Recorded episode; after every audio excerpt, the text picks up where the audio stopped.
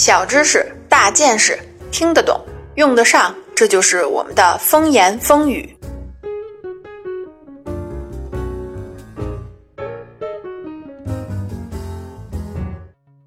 大家好，欢迎您收听风言风语。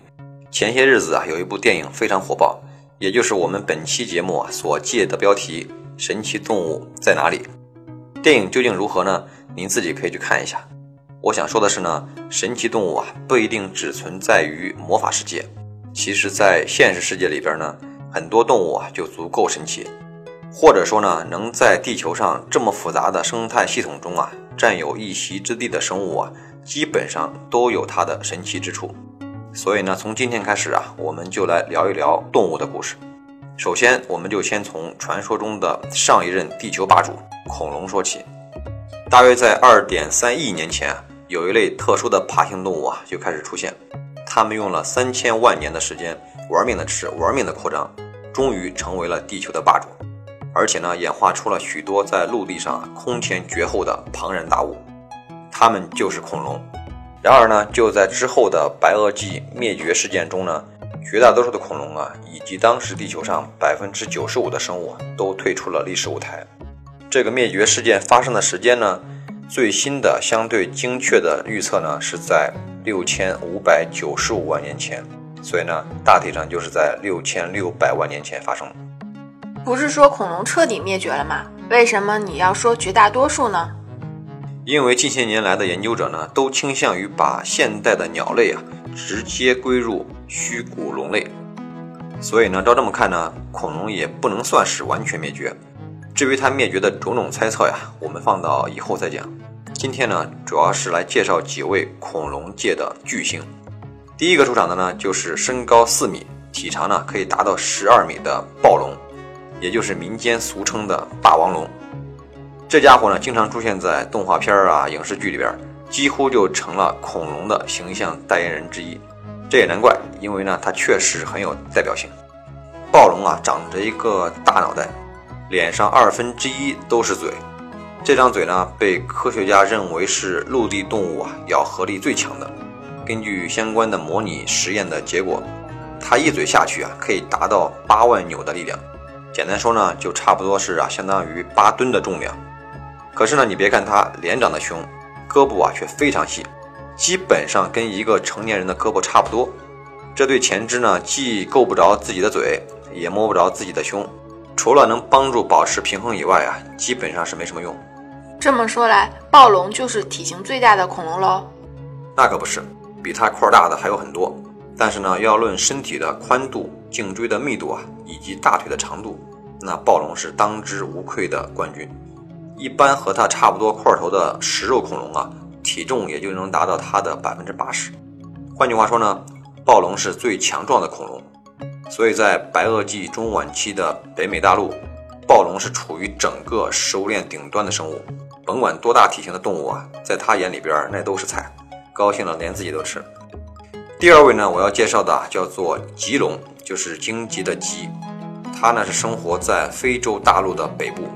你别看现在北非是一片沙漠，但是在两亿年前啊，那儿可是汪洋大海，海边生长着茂密的红树林。主要呢由高达三到六米的蕨类植物构成，而生活在那儿的棘龙呢，就是史上最大的食肉恐龙。我查的资料说呀，最大的棘龙体长可以达到十七米，网上呢也有人说能够达到二十三米。不管了，反正在食肉恐龙里边啊，都算是最大的。这种棘龙的牙齿啊呈圆锥形，和暴龙那种匕首型的比起来呢，算不上锋利。所以呢，我们可以推测呀，棘龙虽然也食肉。但很可能是以吃鱼为主。如果真是这样的话呀，那它又成了目前唯一一种已知的会游泳的食肉恐龙。棘龙最大的特征啊，就是背部长着一个帆。当然呢，这个帆呢是由伸出体外的神经棘构成的。它呢并不能真的在游泳的时候啊提供动力。根据科学家的推测呢，长这个玩意儿啊多半可能是为了调节体温以及啊吸引异性。就好像是雄孔雀的尾巴一样，如果这个推测是正确的呀，那么这些翻转物啊也很有可能啊拥有非常耀眼的颜色，跟京剧舞台上扎着大靠的武生一样，好看极了。我听着就跟电动玩具似的，不过我没玩过。我们小时候最流行的是塑胶的恐龙模型。就这样吧，赶快来关注我们的微信公众号，告诉我你小时候最喜欢的玩具。本大王随机挑选三人送恐龙模型一套作为新年礼物，祝你永远长不大。第三个要介绍给大家的呀是剑角龙。你别看名字这么叫啊，其实它没有角，而是长着一个穹顶形状的头部，也就是又凸又圆的头顶。所以呢，人家并不是耍剑的，而是练的铁头功。一般动物的头部啊都比较脆弱，尤其是高级动物啊，打架的时候啊一定会优先保护头部。但是人家剑角龙啊，就是拿脑袋当武器进行撞击。据科学家的估算呢，一只成年剑角龙的头顶部骨骼最厚的地方啊。可以达到二十五厘米。有人用电脑模拟了一下这个神奇的大脑袋，发现在它致密的头骨下面呢，还有一层海绵状的疏松结构，可以吸收啊大部分的冲击力。当它头顶所产生的压力到达头的两侧的时候啊，就已经减少到啊差不多百分之八了。所以啊，难怪它们这么豁得出去。我觉得剑角龙应该智商不高。为什么呢？第一，头骨太厚，根本没地儿长脑子。第二，天天这么撞，早晚脑震荡，好像有道理啊。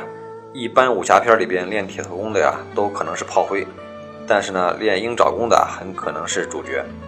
接下来呢，我们就介绍一下恐爪龙。这种恐龙的体型不大，只有三米左右，但是啊，战斗力不俗，尤其是它后肢啊第二脚趾的尖爪非常锋利，呈镰刀状。一开始呢，人们都以为啊，这种大爪子是用来切割和撕裂肌肉的。但是呢，二零一一年的一项研究显示啊，它的爪子并没有那么高的强度，但是呢，进行穿刺并在肌肉里边留下伤口的可能性非常高，这就很像是鹰爪功的招式了。另外呢，科学家还推测呀，恐爪龙是有翅膀的，因为它虽然不属于鸟类，但是呢，跟鸟类是近亲，所以说呢，恐爪龙就算不会飞啊，至少也会蹦，这在袭击猎物的时候呢，能够占很大优势。好了。恐龙的种类啊实在是太多了，咱们呢不可能一一介绍，今天啊就点到为止。接下来呢我们要聊一个更有意思的话题，那就是恐龙既然如此强大，哺乳动物又是怎么逆袭成为地球霸主的呢？你之前不是说过吗？小行星撞地球，把恐龙都给撞死了。这么说话容易暴露智商啊！那次物种大灭绝啊，倒霉的可不光是恐龙，百分之九十五的生物啊都完蛋了。我们现在要讨论的呢，就是为什么那么强大的恐龙没能挨过那次灾难，但是呢，哺乳动物啊却做到了，以及呢，恐龙消失以后，哺乳动物啊又是怎么在剩下的那些竞争对手当中呢脱颖而出的？这盘棋啊，其实早在小行星降临之前啊就已经开始布局了。哺乳动物的历史啊，也可以追溯到大约二点一亿年前，那正是地球演化史上的一个百花齐放的时代。因为呢，就在几千万年前，地球刚刚经历过一次毁灭性的打击，那是一场火山引起的集群性的灭绝事件，干掉了地球上几乎的所有生物，整个生物的谱系图上呢，呈现了大片的空白，这就给后发出现的生物啊留出了足够的发展空间。于是呢，今天我们所熟悉的动物种类啊，纷纷崛起，比如说龟类啊、蜥蜴类啊、蛙类、鳄鱼，包括恐龙。以及啊，哺乳动物的祖先，都是在那个时候崭露头角的。我们目前挖掘出来的最早的哺乳动物化石告诉我们呢，在三叠纪的时候啊，哺乳动物的特征啊就已经逐步出现了，比如像毛发的生长啊、换牙的规律以及超凡的智力。虽然早期哺乳动物的脑部呢肯定比不上现在的发达，但是呢也已经比他们的祖先大多了。它们拥有更大的嗅觉和听觉区域。也能够处理更复杂的触觉信号，甚至呢，他们还偷偷地升级了自己的内耳，从而将咀嚼产生的巨大噪音呢隔绝在了听觉器官之外。不过呢，您别看哺乳动物这么聪明，但是在三叠纪的时候啊，这点智力啊是不够用的，想当老大还得靠爪子和牙齿。因此呢，越长越大的恐龙就成了霸主，而哺乳动物啊要出头，那还得慢慢的积攒能量。个大有什么用？竞争拼的是脑子。其实呢，在那个年代啊，长脑子是没啥用的，因为每一次自然灾难都是毁灭性的。比如我们刚才说过的标志着二叠纪结束的火山爆发，然后呢是三叠纪和侏罗纪交替时期的盘古大陆分裂、大气毒化，以及啊后来的小行星撞地球。这事儿啊，就算放在今天，那都是毁灭性的灾难，更何况在两亿多年前呢？那时候的动物啊，脑子长多大也没啥用。所以呢，我们站在后世的角度来看呢，当时对哺乳动物啊最有用的不是智力，而是演化的速度。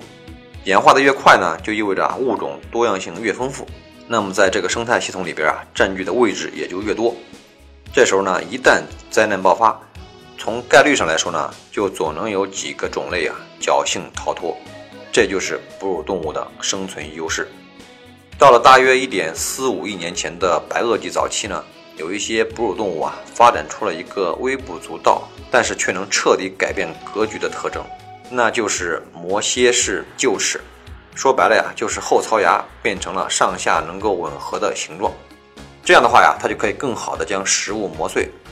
就这个小小的改变，为它们的饮食结构啊拓展出了全新的可能，也让受亚纲的动物啊踏上了不同的演化道路。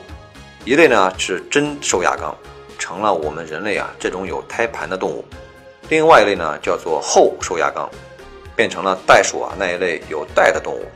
目前呢这两个谱系里边最古老成员的遗骸啊都来自中国。